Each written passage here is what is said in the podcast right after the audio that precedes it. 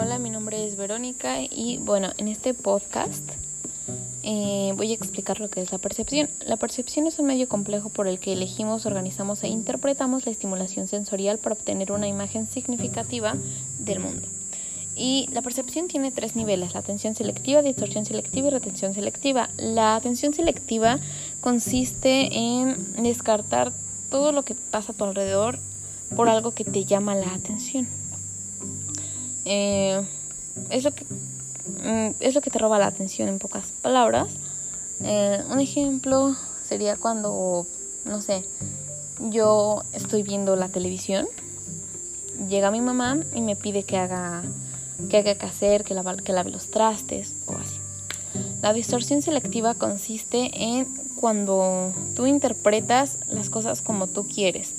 Un ejemplo, eh, a mí no me gustan las papas abritas, pero a otra persona puede que sí, pero a mí no me gustan. O sea, es el mismo producto, solo que a mí no me gustan porque yo tengo una opinión, tengo una experiencia mala y bueno, yo interpreto eh, pues por las experiencias que yo he tenido. Y por último, la retención selectiva.